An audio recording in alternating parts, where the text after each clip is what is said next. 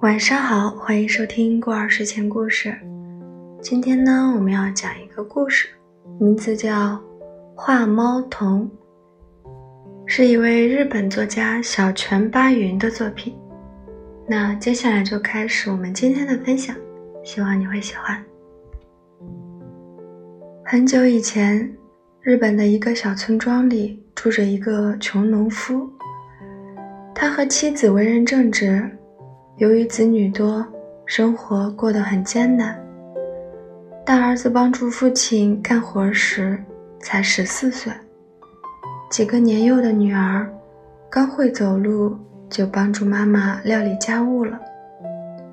幺儿好像生来就不适合干活，虽然他很聪明，胜过哥哥姐姐，但他身体柔弱，人们都说他长不大。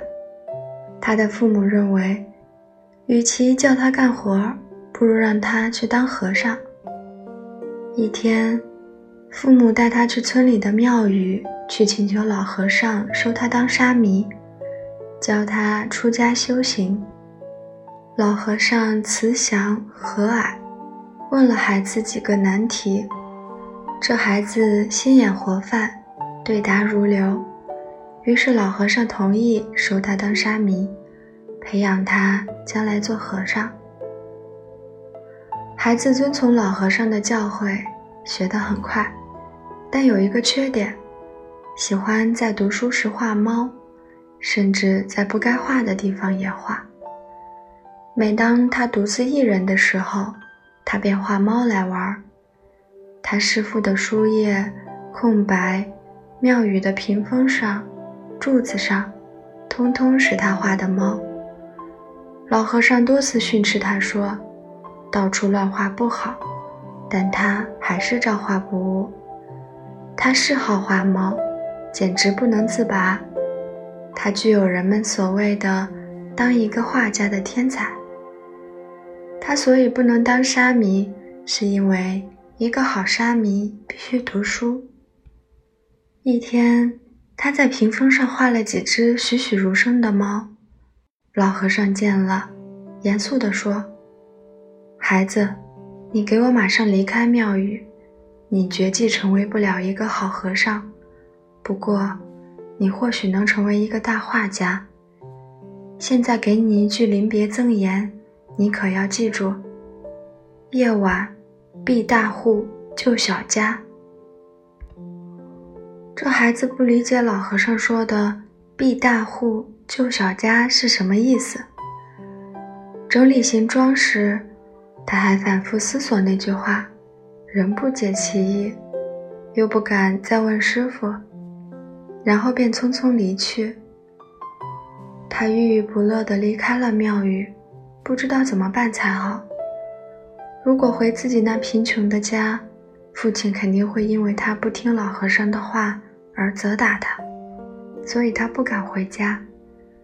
这时，他突然想起，二十里外的邻村有一座大庙，听说那儿有几个和尚，他决意投奔那里，请求他们收他当沙弥。现在那座大庙已经关闭多时，孩子并不知实情，原来是庙里闹鬼，吓跑了和尚，庙宇被占了。后来。有些勇敢的武士夜晚到庙里去除妖，每每都是有去无回。孩子没听说过这些事，便步行到那个村子，巴望和尚会乐意接收他。进村时，天已经黑了，全村的人都进入了梦乡。他看到大庙坐落在街头另一端的山岗上，还看到庙里有灯光。传说，那灯是妖怪用来诱骗孤独的行人去投宿的。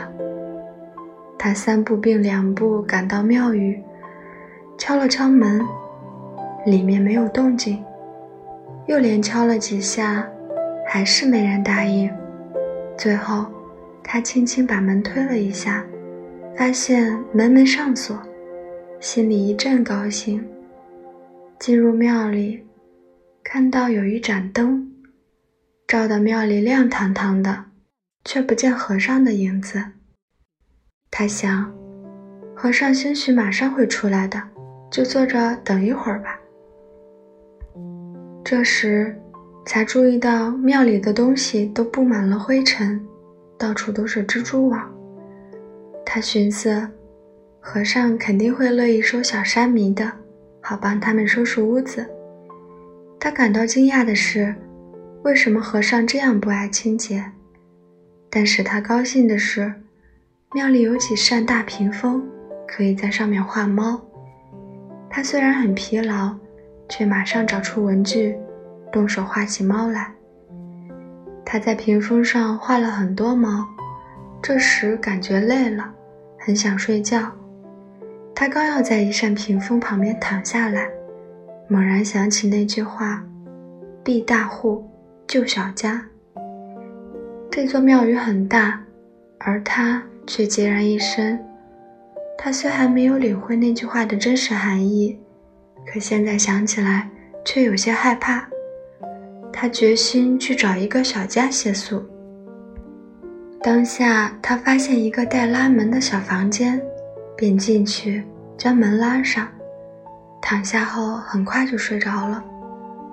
半夜以后，突然一阵巨响把他从梦中惊醒。